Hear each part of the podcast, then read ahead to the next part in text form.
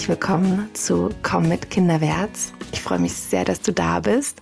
Der Podcast ist ja gerade erst geschlüpft und äh, es fühlt sich auch immer alles noch total ja, frisch und neu und aufregend an. Und ich versuche mir so vorzustellen, wo du meine Stimme hörst. Bist du gerade im Auto oder in der U-Bahn oder vielleicht gerade am Kochen, in der Einschlafbegleitung oder am Spazierengehen. Ähm, ja, wo erreicht dich diese Folge? Lass es mich total gerne wissen. Und zum Start dieses Podcasts gibt es eine kleine besondere Aktion. Ich habe auf all meine Online-Kurse und meine Illustrationen einen Rabatt eingerichtet. Und ja, alle Infos dazu gebe ich dir am Ende der Folge und freue mich sehr, wenn du in meinem Shop beziehungsweise in meinen beiden Shops vorbeischauen magst. Und heute in meiner zweiten Podcast-Folge habe ich einen Gast. Herbert Renz-Polster ist bei mir zu Besuch. Er ist Kinderarzt und Wissenschaftler und hat sich vor allem die Entwicklung von Kindern aus Sicht der Verhaltens- und Evolutionsforschung angeschaut. Er hat sehr, sehr viel dazu geforscht. Er hat sehr, sehr viele Bücher geschrieben. Ich habe sehr, sehr viele davon in meinem Regal stehen und ich kann mir gut vorstellen, dass du ihn kennst. Wenn nicht, dann äh, freue dich umso mehr auf das Gespräch, denn die Inhalte von ihm ja, sind bei mir so in all den Jahren immer wieder sehr, sehr eingesunken, weil ich verstanden habe, aha, Kinder sind so kompetent. Alles, was sie machen, macht Sinn und wir erfahren da viel rüber, wenn wir schauen, wo der Mensch ursprünglich herkommt. Und im heutigen Gespräch geht es unter anderem darum, warum Kinder in einer bestimmten Phase ihres Lebens sehr picky essen. Also wenn du die Situation kennst, dass jüngere Kinder um dich herum das mini kleinste grüne Petersilienblatt aus ihrer Schale Nudeln oder Reis fischen, dann ähm, genau bist du hier im Podcast in dieser Folge genau richtig. Du erfährst nämlich, warum das so ist und wann das auch wieder aufhört. Und wie wir es langfristig schaffen können, dass Kinder sich gut ernähren. Wir haben darüber gesprochen, warum Gemeinschaft für uns als Mensch so wichtig ist und warum wir unbedingt viel, viel, viel mehr am Feuer sitzen sollten.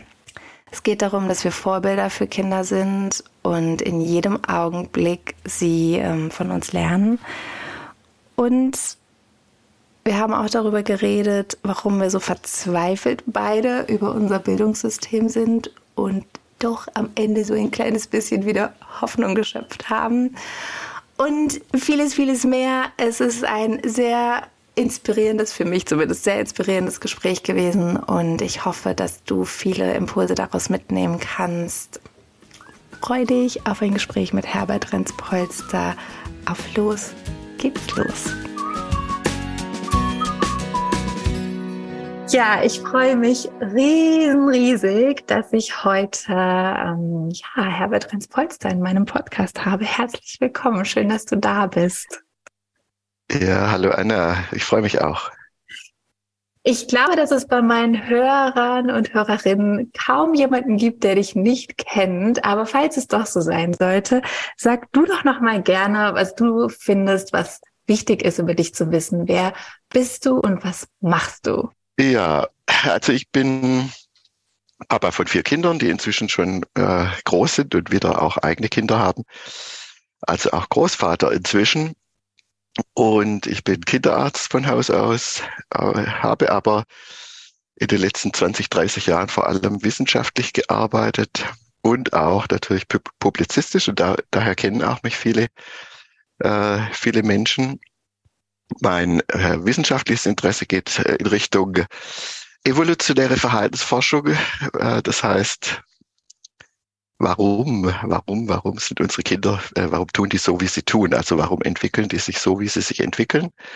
Warum äh, sehen sie auch so aus, wie sie sich, äh, wie, wie, sie aussehen zum Beispiel. Also Stupsnäschen zum Beispiel. Warum haben sie ein Stupsnäschen? Ist natürlich von Mutter Natur äh, jetzt nicht mitgeliefert worden, damit die Kinder süß aussehen, sondern als eine Anpassung an die Herausforderungen des Babylebens. Und eine Herausforderung ist, dass du an der Mutterbrust äh, gut Luft, Luft bekommst und deshalb steht der Stecker nach oben, weil du es mit einer Hakennase nicht, äh, nicht Luft kriegen würdest.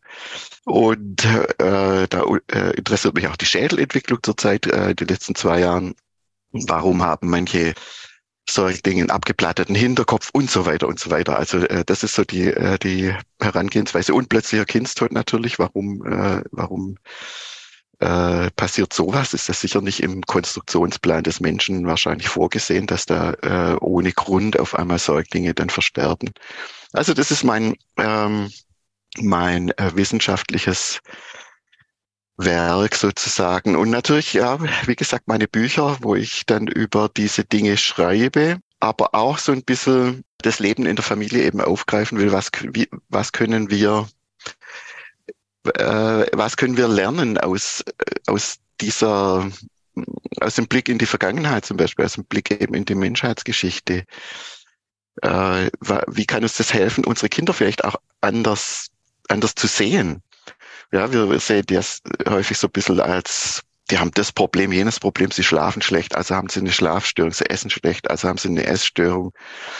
Äh, manche dieser Dinge sind aber einfach eigentlich Erfolgsrezepte, die die Kinder im Laufe der Geschichte sozusagen auf, aufgebaut haben, um äh, die Kurve ins Erwachsenenleben besser äh, zu kriegen. Und wenn wir das verstehen, dann äh, glaube ich, haben wir auch einen positiveren Blick auf die Kinder. Das also nur ganz kurz. hey, ja, danke. Das, da waren jetzt schon so viele Sachen drin, wo ich schon 18 Fragen stellen könnte. Ich sitze tatsächlich gerade vor meinem Bücherregal und ähm, wenn ich so die Reihen mit den Fachbüchern anschaue, dann ist auf jeden Fall der dickste Schinken ein Buch von dir. Kinder verstehen. Das ist ja wirklich so ein so ein Riesenbuch. Ich würde sagen fast schon wie so eine Bibel, wo es ja genau darum geht, was du auch schon eben geschildert hast, dass wir Kinder verstehen, indem wir in die Geschichte der Menschheit gucken und Du sagst irgendwie immer so schön, wenn wir jetzt gucken, wie vor 300.000 Jahren das Kind damals durch die Savanne getragen wurde, da wussten wir oder die Erwachsenen von damals hatten ja viel weniger kognitives Wissen. Also höchstwahrscheinlich haben sie nicht noch ein ganzes, einen ganzen Sack voller Bücher mitgeschleppt. Ähm, abgesehen davon gab es sie noch gar nicht. Und Dennoch wussten sie das alles ganz genau in sich. Der Instinkt war da und dieser Instinkt, das beschreibst du, ist in jedem Menschen. Und meine Frage ist, wenn denn dieser Instinkt in uns ist, warum haben wir dann all diese Bücher hier stehen? Können wir nicht mehr darauf zurückgreifen? Ist er verschüttet? Ist er ausgehebelt durch unsere eigenen Kindheitserfahrungen? Ja. Hm. Ja, wenn es so einfach, wenn so einfach wäre. Also die äh, Menschengruppen früher oder alle Menschengruppen, die auf der Erde gelebt haben, die hatten natürlich ein reichhaltiges, wirklich äh, reichhaltiges, auch kognitives äh, Wissen. Das ist unvorstellbar, was die über ihre Umwelt wissen mussten, um in dieser widerständigen Umwelt auf ihre Art und ihre niedrige Technologie äh, Art überleben zu können, das könnten wir uns heute überhaupt nicht, können wir überhaupt nicht schaffen. Also die mussten, was weiß ich, hunderte von ähm, von Pflanzen kennen, was die, äh, wie sie die nutzen können und was sie aus den Fasern machen und so weiter und so weiter. Also ich wollte nur dazu sagen, dieses, diese äh, Gegenpositionierung von kognitiv und, äh, und vielleicht emotional emotional intuitiv, äh, die, die ist so nicht ganz, die, die, die, äh, die geht nicht auf. Also mhm. in, auf, und zwar in beiden Richtungen. Also sowohl waren die hoch, äh, also ja, ich sage bewusst vielleicht äh, mit, mit Wissen und, und auch kognitiven Verarbeitungen äh, beschäftigt. Also ich müsste mir äh, allein vorstellen, wie du in einer, äh, in einer zum Beispiel äh, in bestimmten Habitats war ja zum Beispiel Wassermangel, ja. Also Kalahari oder so, wie du da überleben kannst, das können wir uns heute also absolut nicht, nicht vorstellen, was du da wissen musst über, über Wassermanagement, würde man heute sagen, ja. Äh, aber sagen, das, das war viel anspruchsvoller, das ähm, war viel, viel anspruchsvoller, das Leben damals. In einem gewissen Sinn, in gewissem Sinn könnte man so sagen, mhm. wobei man auch sagen muss, dass jede kulturelle Adaptation, jede kulturelle Spezialisierung ist eine Spezialisierung und damit unglaublich anspruchsvoll. Auch unsere Anpassung heute an unsere Umweltbedingungen oder unsere kulturellen äh, Be äh, Bedingungen ähm, sind ja auch unglaublich anspruchsvoll. Und wir sind eben, haben uns spezialisiert auf was Bestimmtes und sind in dem äh, eben absolute absolute Könner, so wie die, die damals in ihrem Kultur, Kulturraum, ich sage bewusst, also früher, das waren ja auch nicht Naturvölker, wie man früher gemeint hat, sondern es waren auch ausdifferenzierte äh, Kulturen, die natürlich in ihren Herausforderungen, in ihren Herausforderungen für ihre Subsistenz äh, und ihr Überleben natürlich auf ganz anderen Pfaden gegangen, gegangen sind. Also wir sind alle Spezialisten und du kannst nicht, nicht sagen, die einen waren, sagen wir, das Werden, die einen waren besser in dem oder in jenem. Also das kann man natürlich schön, sie waren besser in diesem oder in jenem, aber äh, jeder ist sozusagen ein, ein unglaublich äh, spezielles und unglaublich spezifisch gerüstetes Exemplar von Homo sapiens. Mhm. Und nochmal zu dieser Frage, aber ist bei uns heute, ähm, also wenn, wenn die Menschen damals doch nun sehr viel kognitiv ähm, gewusst haben, wenn ich dich richtig verstehe, dann ist es weitergegebenes Wissen gewesen, wahrscheinlich gepaart mit, mit dem Instinkt und der Intuition. Warum ist das bei uns? Vertrauen wir da heute nicht mehr so drauf? Oder ist es wirklich wie so ein bisschen überlagert? Auch da äh, äh, glaube ich, unsere äh, intuitive Ausrüstung ist es die gleiche wie die von der, von der Mutter und dem Vater, die vor 300.000 Jahren durch die Savannen äh, gewandelt sind. Nur was der Unterschied, äh, was der Unterschied ist, das ist, dass die Lebensbedingungen äh, der Jäger, Jäger und Sammler äh, dass die sehr gut gepasst haben zu dem, was äh, Kinder von äh, Menschen, also Homo sapiens Kinder, was die erwarten äh, in in der Bekleidung, die ihnen, die ihnen entgegenkommt. Also die, der, das Habitat der damaligen Zeit äh, hat dem entsprochen, äh, entsprochen, was wir jetzt als arttypisch oder artgerecht äh, bezeichnen äh, würden. Ähm, zum Beispiel, wenn ich, wenn ich jetzt gleich mal konkret denke an äh, Schlafsituation ähm, oder Transportsituation. Natürlich waren wir von den Vormenschen her darauf adaptiert, dass die Kinder getragen wurden.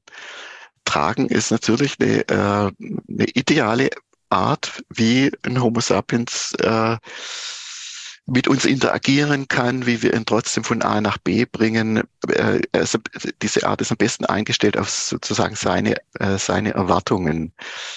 Und, ähm, und damals, was hast du gemacht? Du hattest ja nichts anderes, also hast du getragen. Das war also sozusagen die, äh, die Win-Win-Situation für die Eltern und für die Kinder. Heute haben wir eine ganz andere Umwelt. Wir haben neue, äh, neue Technologien. Wir sind auf die Idee gekommen, ja, dass wir jetzt die Kinder äh, Kinder schieben, was ja auch wunderbar sein kann, ja, aber was gleichzeitig eben bedeutet, wir haben uns wegbewegt von diesem äh, von, von diesem äh, Begegnungsraum äh, mit den Kindern.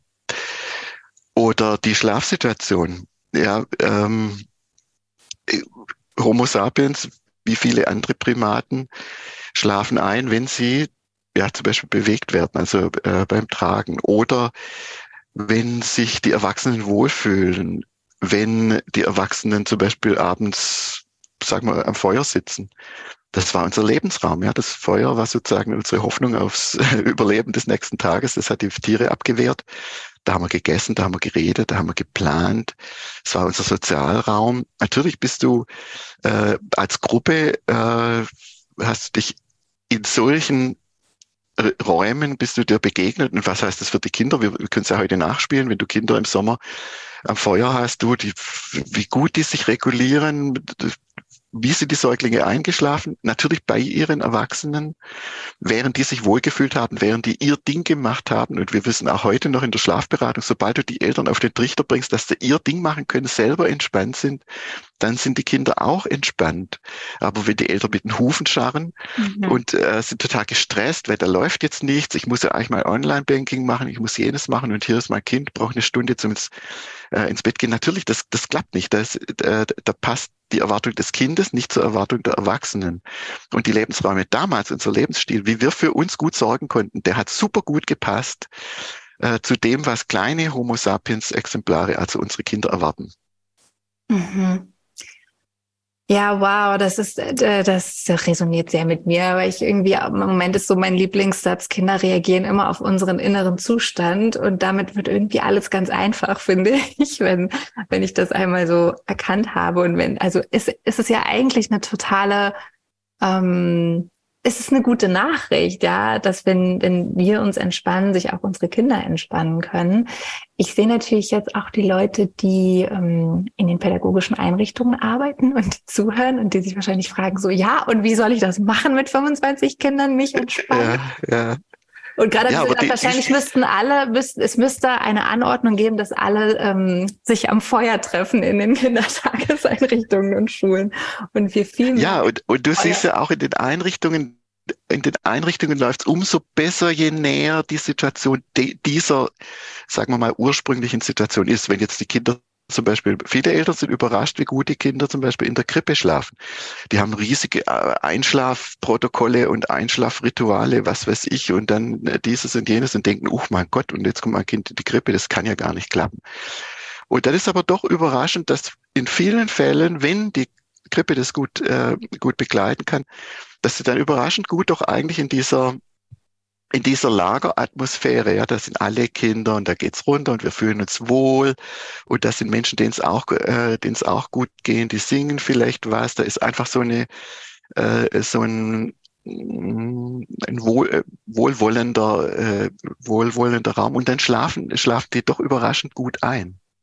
Mhm weil diese Atmosphäre dann herrscht. Und wenn, wenn alle mhm, um mich herum genau. runterfahren. Ist dann wieder ein bisschen diese Feuer, ich, ich ja. stelle mir so vor, ein bisschen diese, wir haben kein Feuer, aber doch irgendwie haben wir so ein, so ein gemeinsames äh, Miteinander. Ja, aber das mit dem Feuer, also es ist, es ist jetzt so ein bisschen spaßig gesagt, aber es ist auch auf jeden Fall meine Erfahrung. Ich lebe zum einen in der Gemeinschaft, wo wir sehr viel am Feuer sitzen, bin aber auch viel in freien Schulen unterwegs, wo die Kinder auch wirklich für sich ähm, unter Aufsicht natürlich, aber Feuer machen dürfen. Wenn sie da auch früh herangeführt werden, haben sie ja auch einen total ähm, ja, auch wieder einen natürlichen Umgang damit und was wirklich für eine Atmosphäre entsteht, wenn man oder im Waldkindergarten, wenn man am Feuer sitzt, ja, also ich kann eigentlich nur dazu aufrufen, dass man es wieder mehr und mehr macht und weg so von dieser Angst, es ist gefährlich und oh Gott, Feuer. Ja, es ist, wie du schon sagst, auch im Kreis zu sitzen. Ja, das ist ja sowas, wo wir herkommen.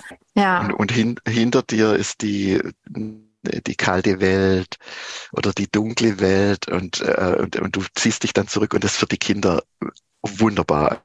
Also wirklich, also Feuer, ich kann nur äh, nur, nur raten, dieses ähm, in das Leben reinzunehmen, diese, diese kleinen Abenteuer und diese kleinen äh, Öffnungen äh, hin zu einem einfacheren Leben mit den Kindern. Ja, und, und äh, Feuer machen, es gehört absolut dazu. Da kann ich nur, nur sagen, macht es, macht es so, so oft er könnte. Mhm. Ja, schön. Du hast gerade ja jetzt schon so paar Sachen gesagt, ne? Also, dass der Mensch so diese sogenannten universellen Voreinstellungen so mitbringt. Und das ist ja auch das, was ich wirklich an, an deiner Arbeit oder an deinen Büchern so hilfreich für mich und meine Arbeit mit den Kindern finde, dass, dass ich eben die Kinder verstehen kann, weil ich sehe, aha, wie kommen sie so ursprünglich auf die Welt? Und dass du gerade schon Schlafen genannt oder ganz am Anfang das, das mit der Nase, das sind ja alles so Dinge, hey, also ich habe es in meinem Studium nicht gelernt. Und ich fände es spannend, wenn du noch mal was, ja, auch sagst, was wirklich für für Pädagogen und Pädagoginnen hilfreich ist. Also mir kam jetzt gerade noch mal so das Thema Essen, ja, wenn wenn Kinder auf einmal aufhören, grüne, gesunde Dinge essen zu wollen. Kannst du da noch mal was zu sagen? Warum das so ist? Ja, ja. Ja, es ist für mich ein gutes Beispiel, wie es uns eigentlich hilft, wenn wir besser verstehen, warum Kinder bestimmte Verhaltensweisen haben. Also ich rede da wirklich, du hast es schon angesprochen, von den universellen Verhaltensweisen, also das, was Kinder rund um die Erde in unterschiedlichen Kulturräumen alle an den Tag legen. Also ihr Schlafverhalten ist ähnlich programmiert. Ja, es ist äh, eben mit bestimmten Sicherheitsannahmen. Ja, kann ich hier schlafen? Ist diese Schlafsituation äh, wirklich sicher? Das ist rund um die Erde. Äh, und genauso ist eben auch das Dilemma des Kindes, ihr müsst euch vorstellen, wenn Kinder ähm, wenn, wenn Kinder Säuglinge sind, dann können sie sich eigentlich darauf verlassen, dass das, was in ihren Mund reinkommt, äh, dass ihnen das gut tut. Und dass dann nicht was dabei ist, was sie schädigt, also Gift, Giftstoffe, da, die Mama, die steckt da, da jetzt keine Tollkirsche rein, ja, sondern die, die verdrückt paar Heidelbeeren und das geht da rein, aber die Tollkirsche lässt sie weg, weil sie gelernt hat in ihrem ähm, Habitat, äh, das ist schlecht, das ist giftig. Aber jetzt stellt euch vor, jetzt kommt dieses Kind, kann jetzt auf eigenen Füßen laufen, ähm, und die äh, erforscht die Umwelt, dann wird es natürlich viel, viel schwieriger. Dann ist es schwierig für ein Kind immer nur den Mund aufzusperren und sich da reinzustecken, was, äh, was eben geht. Sondern dann muss eigentlich das Kind muss dann ein bestimmtes Schutzprogramm haben. Und das ist typisch wiederum Homo sapiens. Das äh, knüpft ein bisschen an, das von, äh, was wir am Anfang besprochen haben. Ja, Homo sapiens hat ja das Dilemma, dass wir, wir haben es ja geschafft, in allen Klimazonen uns äh, Lebensräume zu, zu schaffen. Das ist ja einmalig. Das, wir leben von der Arktis bis, äh, bis in äh, Amazonas mhm. äh, Gebiete in allen Klimazonen. Und das schafft natürlich, äh, da kann Mutter Natur nicht uns irgendwie Beschreibungen mitgeben. Äh, vor Ort musst du dich immer so verhalten, wie zum Beispiel die Tiere. Die wissen instinktiv genau, ich darf das essen, äh, äh ich muss das essen und jenes lasse ich stehen. Ja, und, und dann gibt es noch Prägung übers, äh, übers Fruchtwasser und so weiter. Aber die lernen ganz einfach, was ihnen schädigen könnte und was für sie nützlich ist. Das ist beim Menschen viel, viel schwieriger. Bei Menschen, du, du wirst geboren durch eine, äh, bei dem gibt's nur leckeres Robbenfleisch und ölige Fische und beim anderen gibt's Hunderttausende von, ähm, ja, von Früchten und äh, Beeren und so weiter, äh, Insekten auch. Und um jetzt da dich zurechtzufinden als Kind, hat die Natur das so vorgesehen, dass die Kinder durch eine Phase gehen, sobald sie selbstständig die Umwelt explorieren, dass sich deren ähm, Geschmackshorizont ganz stark verengt und die Dinge ausschließt, die möglicherweise giftig sein können. Und das ist eben Bitteres. Und Bitteres steht in der Natur für giftig. Also wo Bitterstoffe sind, sind es, immer äh, Gift, ähm, Gift nicht weit. Und deshalb äh, werden die empfänglicher oder empfindlicher, empfindsamer gegenüber, äh, gegenüber Bitterstoffen. Im zweiten Lebensjahr wird also die Zunge, wo unsere ganzen Geschmacksqualitäten sozusagen abgebildet sind, wo wir die Nahrung analysieren, nach süß, sauer, salzig, bitter und so weiter. Äh, da kriegen wir jetzt viel, viel mehr, äh, kriegen die jetzt viel mehr eine, ähm, eine äh, ja, können viel besser unterscheiden, also erkennen, was ist bitter. Und äh, ja, und deshalb, und das ist der Grund, warum sind zeitlang einfach diese Dinge, die bitter sind und Gemüse, gut, sagen wir, das ist doch nicht bitter, Brokkoli ist nicht bitter. Ja, für uns ist es nicht bitter. Aber für die Kinder äh, sind da Geschmacksnuancen äh, drin, die sie nicht mögen. Und ähm, das Zweite ist, dass die Kinder eigentlich nicht gut tun, in dieser Zeit äh, einfach mal Sachen voll offen auszuprobieren. Ja, das, das sieht toll aus, das stecke ich mir, das stecke ich mir in den Mund, ja, das geht ja noch, aber das esse ich jetzt, ja. Ähm, sondern sie verengen sich in ihrem Verhalten auf das, was sie schon kennen. Und es wird auch genannt Neophobie, Angst vor Neuem. Das beobachten wir ja dann bei den Kindern. Ja, dann gehen vor allem Spaghetti, aber die, die elaborierte Soße dazu. Ja, äh, Nudeln gehen immer. Genau, Nudeln geht immer in andere Kulturraum. Es ist Reis, eben diese ja. äh, sozusagen nutritiv äh, bekannten und auch nutritiv sättigenden Dinge. Aber jetzt äh, das drumherum, das ist dann, wird dann eine Zeit lang ausgeblendet. Und wenn wir das verstehen, dann sind wir nicht gleich, äh, sagen wir mal, in, in Sorge und in Not, dass mein Kind ähm, jetzt sagen wir mal, nicht gesund sein kann. Ja, das ist einfach das ist eine, eine, äh, eine Konstante des Aufwachsens von Kindern, dass sie durch diese Phase gehen und trotzdem, trotzdem eben sich, äh, sich gesund entwickeln. Ja. Weil, und ja, sag gerne. Äh, weil, und, und das ist das, das, was wir auch sehen müssen. Da ist ja dahinter ein positives Gegenprogramm. Die bleiben ja nicht dabei stehen, sondern das ist eine Zeit lang so. Und dann hinter diesem Schutzschild also Schutzschild aus Angst vor Neuem und äh, Bitteres sehr hoch bewerten. Hinter diesem Schutzschild gucken die ja immer, was machen die anderen. äh, was macht man in meinem Kulturraum, damit man gesund oder äh, damit man überhaupt äh, leben kann? Wie geht's den Menschen, wenn sie essen? Ja, und die, die blicken deshalb ganz stark äh, uns ins Gesicht. Ja, schmeckt es denen? Ist es positiv? Oder schmeckt es denen nicht? Dann ist es wahrscheinlich eher nicht so gut. Und da gucken sie die ganze Zeit, beobachten, beobachten, beobachten und ziehen ihre Schlüsse draus. Ja, und irgendwann greifen sie zu. Und das mhm. ist wunderbar. Ja, und das heißt ja, dass wir uns wirklich total auch da wieder entspannen können und sie halt eine Zeit lang, sage ich jetzt mal, nur Nudeln essen lassen können. Ähm, was würdest du sagen, wie lange ist dieser Zeitraum? Also kann man nie so pauschal sagen, aber ab zwei hast du jetzt eben gesagt, bis wann? Mhm. Also es ist wirklich, du kannst wirklich nicht gut, äh, gut sagen, weil es gibt da noch eine Gruppe von Kindern, so etwa 20, 25 Prozent, die extrem heikle Esser sind, die auch Texturen, so bestimmte, äh, ja, zum Beispiel ölige Sachen äh, nicht mögen. Das sind sogenannte Supertaster. Die haben aber noch mehr Klaviatur, die haben noch mehr erkennen die und, und äh, haben es dann noch schwerer. Mhm. Äh, sozusagen, also ihr kennt alle diese, äh, so, oft läuft es in Familien, interessanterweise bei Spitzenköchen am äh, häufigsten, die werden später sehr häufig auch sehr gut darin, äh, Geschmacksnuancen zu unterscheiden, was dir nachher dann in der Küche zugute, zugute kommt. Also die, die meisten äh, Chefs, die meisten guten, äh, guten Köche sind, äh, sind super Taster.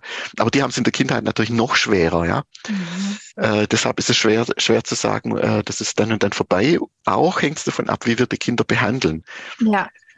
Ähm, Kinder, die in einem ermutigenden Umfeld aufwachsen, in dem man einfach ganz normal isst und wo, äh, wo es am Tisch gut zugeht, wo man sich wohlfühlen kann, ähm, wo es also keinen Beziehungsstress rund ums Essen, Essen gibt und die in Kitas gehen, die sie ermutigend ähm, äh, aber nicht, ähm, aber nicht ähm, äh, mit, mit Zwang oder so, so behandeln. Die, über, die überwinden ihre Neophobie viel schneller als die Kinder, äh, die immer wieder schlechte Erfahrungen machen also auch das spielt da rein. Aber ganz grob kann man sagen, äh, dass die Kinder im Schulalter schon so langsam anfangen zu experimentieren mit den Dingen, die die anderen auch essen. Ja, sie mögen vielleicht jetzt das nicht so wahnsinnig toll, aber greifen schon auch mal äh, auch mal zu. Aber so richtig, dass der Geschmackshorizont dann wirklich wieder sich voll öffnet, ist erst so ab der, äh, ab der Vorpubertät, wo sie dann mhm. erst einmal wieder mit bisschen komischerem Käse oder so experimentieren. Äh, und das darf man ihnen alles zugestehen.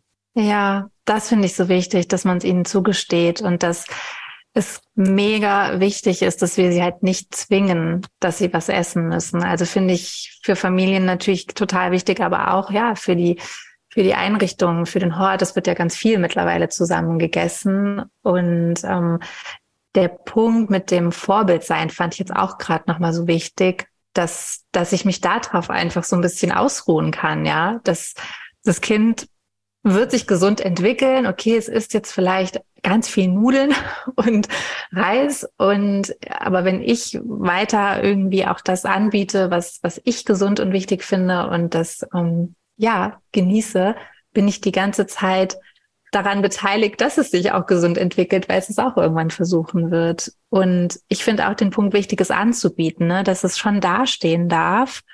Und ähm, das eine Kind nimmt es vielleicht und das andere aber eben nicht. Also so die, du, du musst probieren. Das erlebe ich schon noch in sehr, sehr, sehr vielen Einrichtungen. Ja, dass jetzt nicht den ganzen Teller dann essen müssen, aber dass halt trotzdem ein riesiger Klecks Soße ähm, dann doch probiert werden muss oder das Brokkoli und die genau, genau. Und, und das bringt dann schon wieder so ein, so ein negatives äh, Impuls. Äh, rein und äh, also wirklich gibt's tolle äh, Forschung dazu, wo man Kinder beobachtet, äh, also erstens mal, wenn Sie beim Essen angucken, also wer, wer wirklich vor Bild ist, hat der Bild mit angucken ein bisschen was zu tun.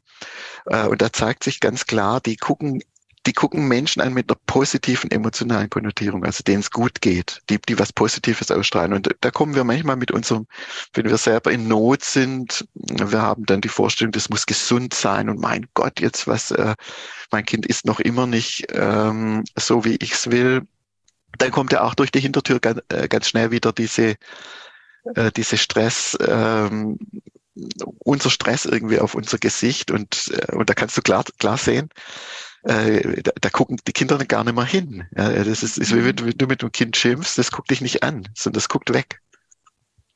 Ja, und dann zwingen wir sie oft, dass sie uns angucken müssen, ne? Also das ist ja, ja, ganz genau. oft so, dass man sagt, guck mich an, guck mich an, wenn ich mit dir spreche. Ah, wow, ja, ich könnte da noch auch so viel zu fragen. Es ist, ich finde es wirklich gerade so wertvoll, weil auch hier nochmal diese die Essenssituation sich anzuschauen in der Einrichtung. Ne? Wie können wir da auch wirklich so viel Entspannung wie möglich reinbringen, auch für uns als Erwachsene, dass wir ganz entspannt mitessen können, weil ganz oft sind wir ja dann auch so husch, husch, schnell, schnell noch die noch Hände waschen, die anderen müssen schon wieder los weiß ich nicht, Sportunterricht oder wie auch immer. Und dass ja. man, dass man sich als Team auch anguckt, wie können wir, wie können wir als Erwachsene auch entspannt da sitzen und das Essen genießen. Finde ich gerade einen sehr wichtigen ähm, Aspekt nochmal. Ja, Dankeschön. Genau, und ich meine, man kann auch rein medizinisch kannst du ganz klar sagen, dadurch, davon, dass Kinder eine Zeit lang kein Gemüse essen, ja, und wenn es Jahre sind, das schädigt kein einziges Kind. Also wir haben keine Kinder, die jetzt in unserem, in unserem Kulturraum, also in unserem wirklich durch ein vielfältiges Angebot äh, und, und viele Redundanzen geprägten Nahrungsumfeld, haben wir keine Kinder, die dadurch jetzt nutritiv Einbußen äh, äh, erleiden, dass sie ihrer Neophobie nachgeben. Ja? Also dass sie einfach eine Zeit lang heikel sind, dass sie äh, äh keine breit gefächerte Nahrungsauswahl haben, sondern die Kinder, die mit dem Essen Probleme haben, diese Probleme entstehen durch Beziehungsstörungen, also durch Stress rund ums Essen, durch zwanghafte Esssituationen, durch äh, Stress während der Essensaufnahme, dass wir am Tisch einfach miteinander nicht, äh, dass für die Kinder das Essen eine, eine schwere Belastung wird. Also das sind, äh, das sind dann äh, Beziehungsprobleme, das sind äh, psychische Probleme aber nicht äh, kind, Kinder ähm, einfach durch ihre Eigenart, wie sie, äh, wie sie essen. Dadurch entstehen nicht die Probleme, sondern eben durch, äh, durch, durch Not der Erwachsenen. Mhm. Ja, hey, also wirklich, ich kann es nur nochmal wiederholen. Ich finde es gerade so wichtig, nochmal darüber zu sprechen, weil wenn ich das höre, es geht mir echt so ein bisschen durch Mark und Bein, weil ich so denke, das ist so, das ist wirklich ein Wissen, was bei uns verloren gegangen ist. Und es ist genauso wichtig wie ein Fach im, in der Schule, dass wir das so machen. Und ich, ich erinnere mich gerade an Situationen in, in der Grundschule, wo eben auch ein Hort mit dran war, wo das Essen, es war einfach der stressigste Zeitpunkt des Tages. Ja, wir haben es alle gehasst. Also man musste die Kinder dahin jagen, weil es war auch nicht Platz für alle Kinder der Schule gleichzeitig. Also musste man nach und nach und dann einfach schnell, schnell den Kindern Essen auftun, nicht zu laut, weil der Geräuschpegel riesig war. Und ähm, ich wünsche allen, die jetzt gerade zuhören, dass sie entweder eine schöne Situation schon haben oder sie sich wirklich nochmal angucken und ähm, und ja, wie gerade nochmal verstehen, wie wichtig das ist. Ja, also wow.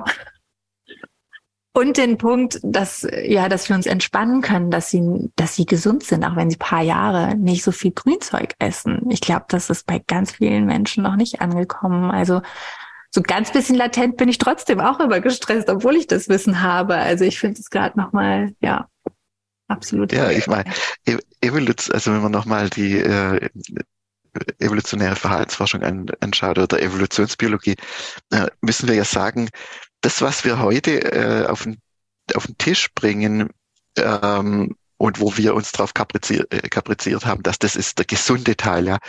Äh, das sind ja eigentlich, ähm, wenn man biologisch betrachtet, ist es das Resultat von Jahrhunderten von Zuchtbemühungen.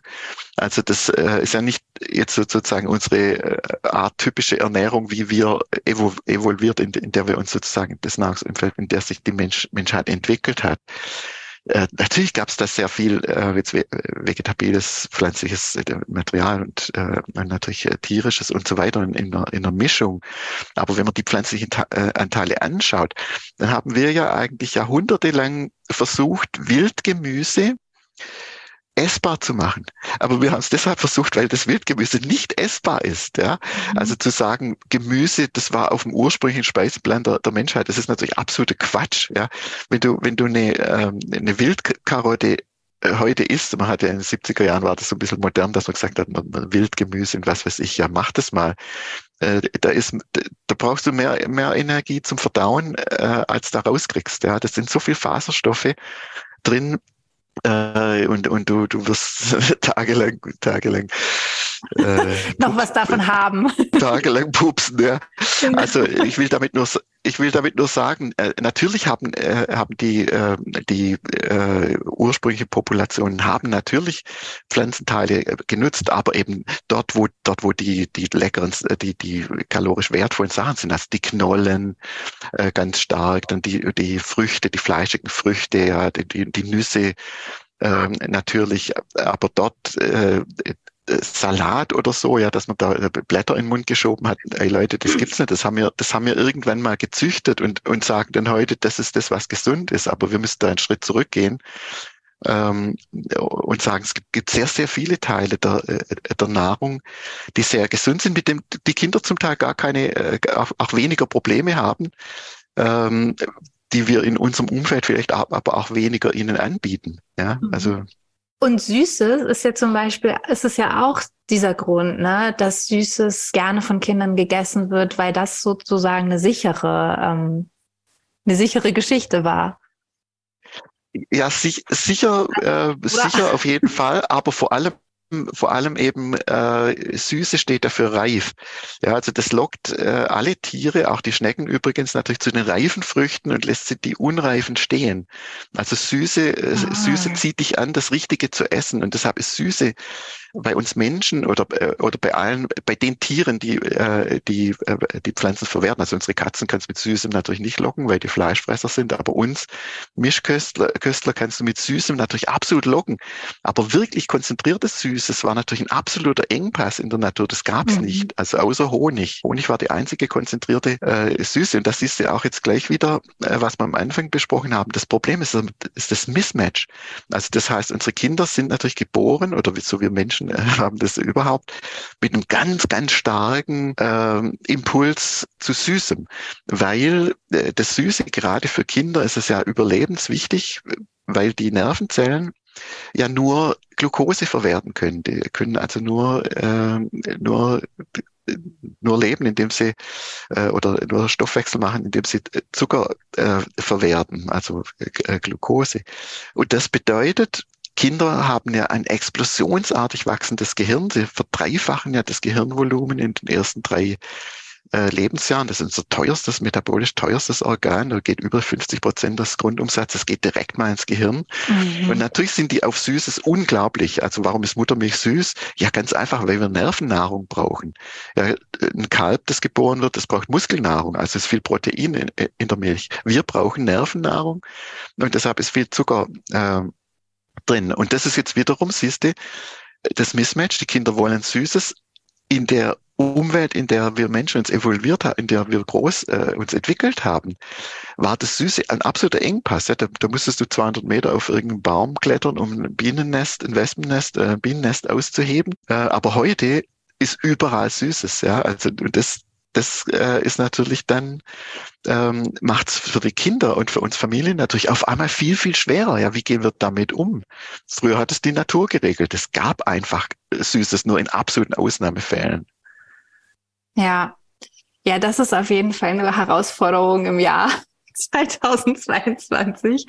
Weil genau, es ist ja die ganze Zeit überall um uns herum. Ja. Und da dürfen wir dann aber wieder die Verantwortung als Erwachsene übernehmen. Ne? Und absolut. Und, und müssen es auch. Das, ja. äh, da ist die natürliche Kompetenz des Kindes absolut überfordert. Das ist äh, in vielen Dingen äh, würden wir das Kind da wirklich überfordern. Ja. Ja, so spannende Aspekte. Also ich kann nur alle sehr einladen, da auch noch mal tiefer in deinen Büchern einzusteigen. Ähm, weil dieses Wissen ist, ja, allein was ich jetzt schon wieder in dem Gespräch ist, ist, ist ja, es hilft so sehr.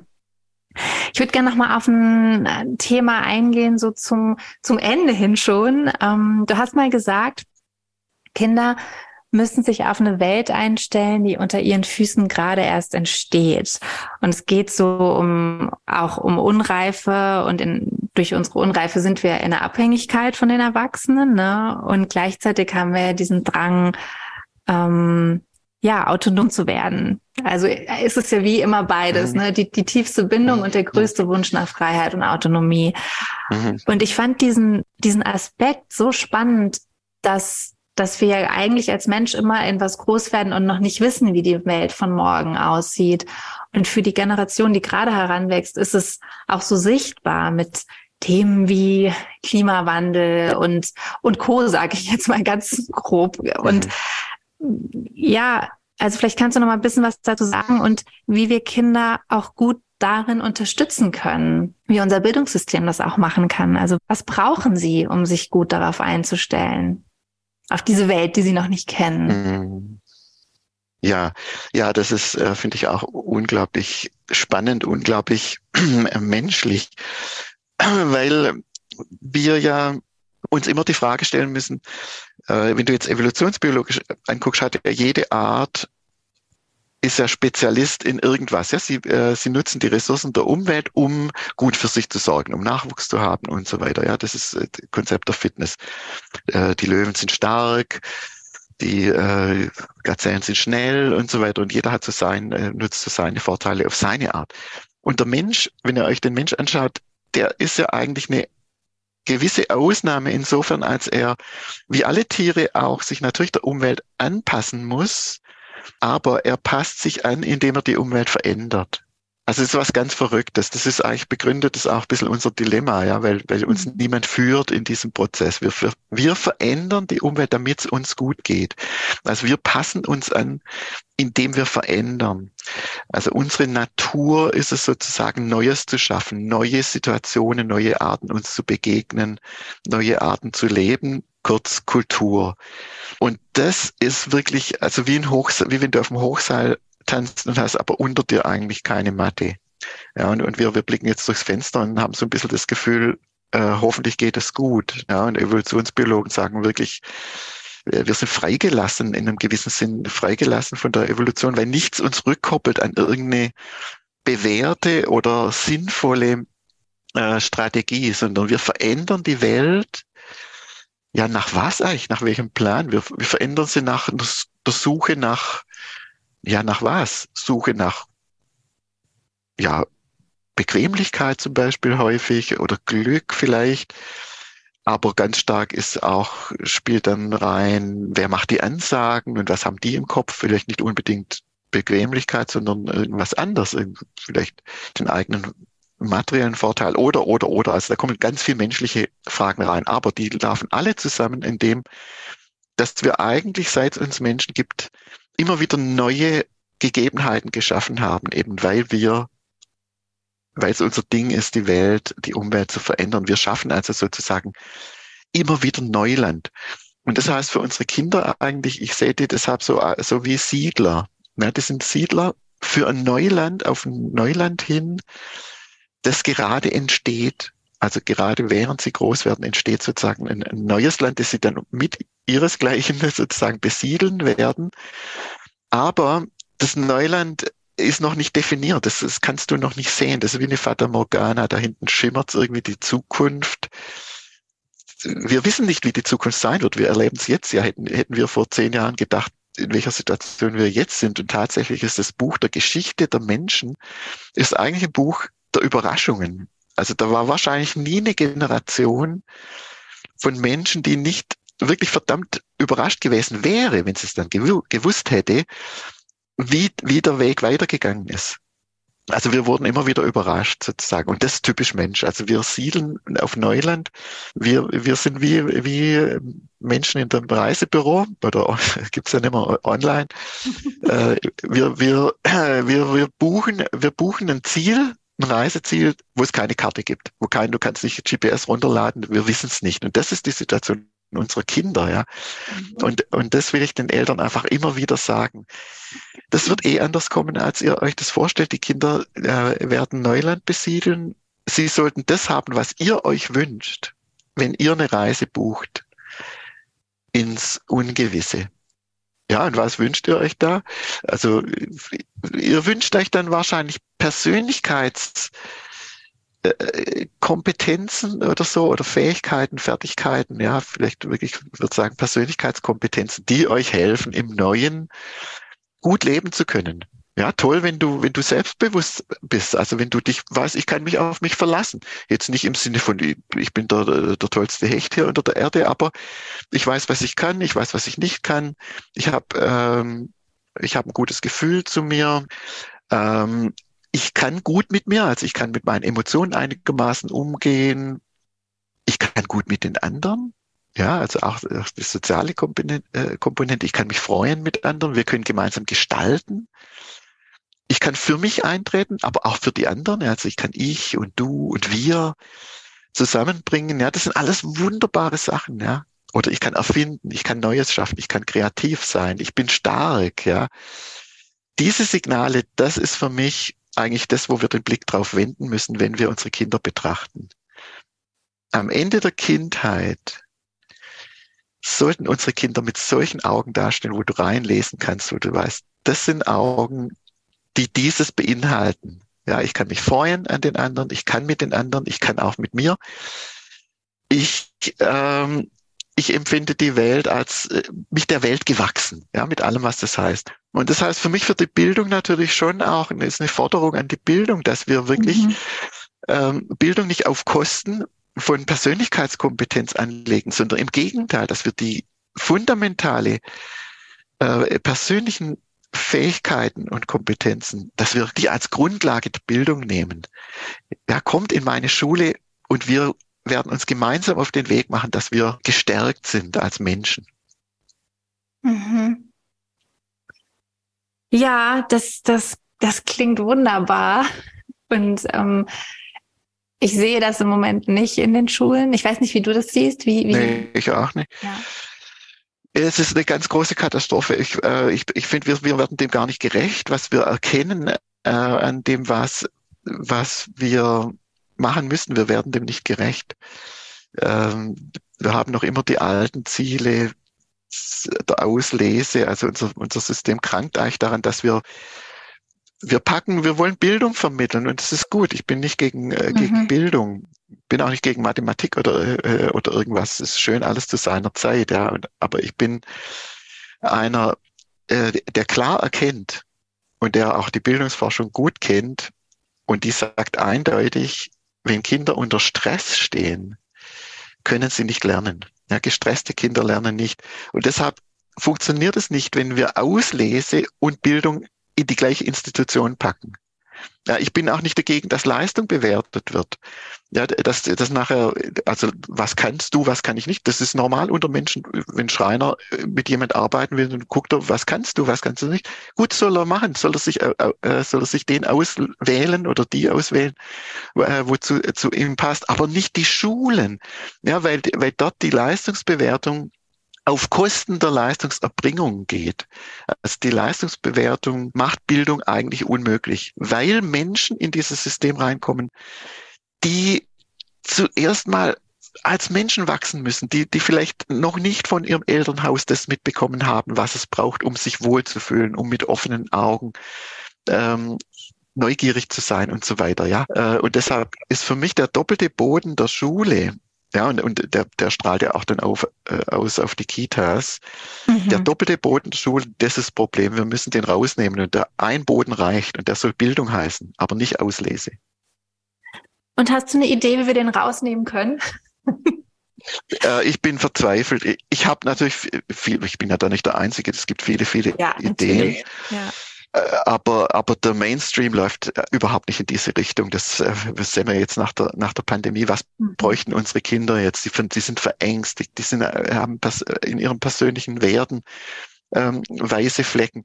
Ach Leute, die müssen sich ja jetzt wieder finden und die müssen jetzt wieder gute Erfahrungen machen. Gelungenes Leben äh, miteinander, ja, die müssen jetzt alle sozusagen im, im übertragenen Sinne auf Reisen, auf Reisen gehen. Und was machen wir? Wir lassen sie über Stöckchen springen und, und äh, Hauptsache sie sind in den Hauptfächern. Und das reißt die ja noch mehr auseinander. Also das, die sind praktisch, inzwischen Klassen sind ja praktisch unbildbar geworden, weil die Unterschiede sind so groß. Ähm, und trotzdem bewerten wir weiter und bewerten weiter und exekutieren unseren Lehrplan.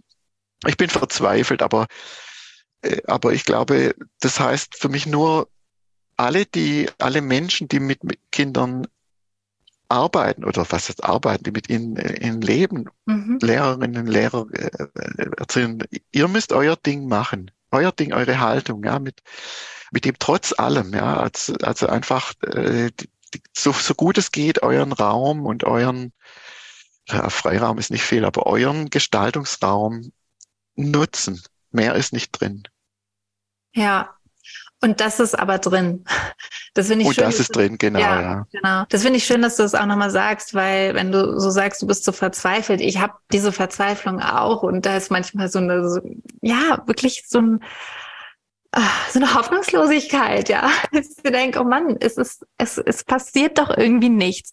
Und doch passiert ja auch was, ja. Ich, ich sehe es ja, ja, wie viele Menschen auch kinderwärts, also jetzt meiner, meiner Seite folgen. Und das sind alles Menschen, die es auch anders machen wollen. Und ich wette auch die Person, die jetzt gerade zuhört, ähm, ja, lauscht ganz aufmerksam, weil sie was anders machen möchte. Und das gibt mir dann am Ende wieder Hoffnung. Und Deswegen finde ich es immer wichtig, auch nochmal zu ermutigen, genau wie du sagst, es gibt diesen Gestaltungsspielraum. Es ist eben vielleicht kein riesiger Freiraum, aber es ist ein, es ist ein Fenster, das jeder und jede gestalten kann. Und mit den Dingen, die du auch eben alle benannt hast, was, was Kinder eigentlich brauchen, ähm, da, es ist was möglich so. Und ich sage irgendwie auch immer so, jeder Moment, wo wir den Kindern anders begegnen, auch auf einer Gleichwürdigkeit und ja, all das ist ein wichtiger Moment für das Kind, ja, und sich nicht komplett entmutigen zu lassen, sondern auch als Lehrperson wieder mutig weiterzugehen, finde ich, finde ich auch so wichtig. Genau, ja. absolut, so ist es. Und es vielleicht auch spielerisch zu sehen. Also jetzt mit allem, was du auch so gesagt hast, wo, wo es ja wirklich um einen riesengroßen Zeitraum geht, wo wir hingucken, ja, zu sehen, so, hey, wir sind jetzt, wir sind ein kleines Weilchen hier auf der Erde und vielleicht nicht die, die nächste Generation, aber es, es bewegen sich auch wieder Dinge, ja. Und mh, mm, dieser spielerische Ansatz, oder du hast irgendwie vorhin so gesagt, das ist wie so ein Hochseiltanz und es ist so ein Bild, was ich gerade so schön finde, ähm, ist ein sehr dünnes Seil und ist manchmal so ganz schön scary vielleicht, ja, aber kann ja auch was total Schönes haben, da so drauf zu tanzen und zu gucken, ähm, ja, was kann ich heute an diesem Tag mit der Gruppe, mit der ich zusammen bin, möglich machen? Und wenn es erstmal ist, wie können wir entspannt essen heute? So, das ist ein ja, Anfang. das ist schön, wie du das, äh, schön, wie du das siehst. Ja, finde ich, ja. finde ich toll. Ja. Hey, lieber Herbert Renzpolster, vielen Dank. Ich hätte natürlich noch so fünf bis 600 Fragen, aber die hebe ich mir yes. auf fürs nächste Mal. Und ähm, ja, danke dir wirklich, wirklich von Herzen für deine Arbeit und deine Bücher und auch deinen Blog, den ich sehr empfehle, wo auch immer wieder ganz aktuelle Themen drauf sind. Und es ist für mich immer wie so ein wie so ein Nordstern, ähm, wenn ich irgendwie so sehe, du hast was geschrieben zu dem oder dem aktuellen Thema und ähm, gibt mir irgendwie ein bisschen wie so ein Anker in der in der verrückten Zeit gerade und deswegen vielen Dank für dein Tun und Wirken ja. und danke deine, ja. deine Zeit. cool. Alles gut. Gut, das war schön, haben wir, haben wir gut, ge, äh, gut geschafft. Ja, vielen, vielen Dank.